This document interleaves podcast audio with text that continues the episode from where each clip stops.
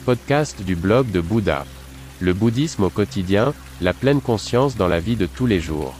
Bonjour et bienvenue sur Bouddha Blog, mon podcast avec des valeurs et avec un contenu plus profond.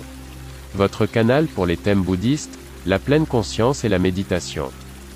Je m'appelle René et je suis très heureux que vous soyez là. Pendant de nombreuses années, j'ai vécu dans un temple en Chine, j'ai été ordonné moine, j'ai étudié les arts martiaux et la philosophie du prince indien.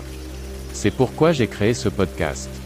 Veuillez visiter mon site web, vous trouverez l'accès en bas de la description de ce podcast. Bonne écoute. Le sel de la sagesse. Bouddha a expliqué un jour que son enseignement était comme le sel, car le goût de ses paroles était le même pour chaque personne. Il existe une histoire bouddhiste dans laquelle il est, entre autres, question de sel. Elle raconte l'histoire d'un jeune homme très triste qui souffrait beaucoup de son destin. Sa famille lui conseilla d'aller au temple bouddhiste du coin, où se trouvait un sage maître Chan, zen, qui pourrait peut-être l'aider.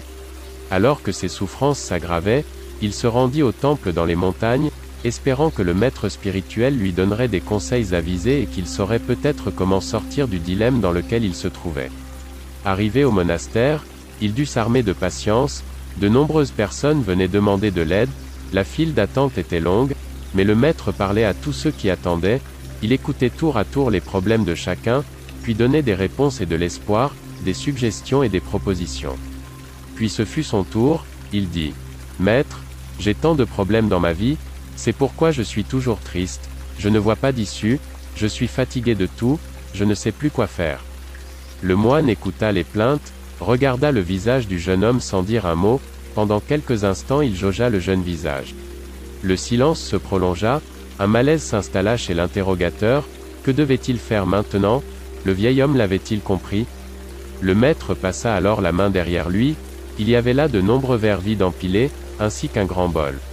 Il apporta un verre à l'avant, le plaça entre les hommes et posa le bol à côté du verre.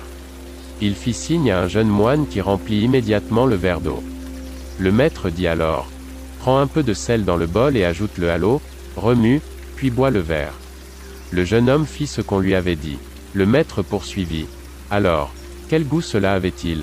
Terriblement salé, répondit-il. Bien, il fallait s'y attendre. Le maître passa à nouveau la main derrière lui de l'autre côté, il y avait de petites enveloppes bien emballées et de tout petits bols dans une grande pile, il en sortit une enveloppe et un bol. Il dit, Maintenant, tu prends un peu de sel et tu le mets dans le petit bol. Ensuite, tu vas à la petite rivière en bas à l'entrée du temple, tu ouvres la lettre et tu fais exactement ce que tu lis là, puis tu reviens vers moi. Demain, vous lirez la suite de l'histoire. Le chemin est le but. Comme une flamme s'échappe du vent, s'envole et les concepts ne conviennent plus, ainsi est le sage libéré de l'esprit et du corps, il n'est plus conceptualisable. Bouddha, nom d'honneur de Siddhartha Gautama 560 à 480 avant l'an 0. Écoutez le blog de Bouddha. N'hésitez pas à visiter mon site web. À demain. Müzik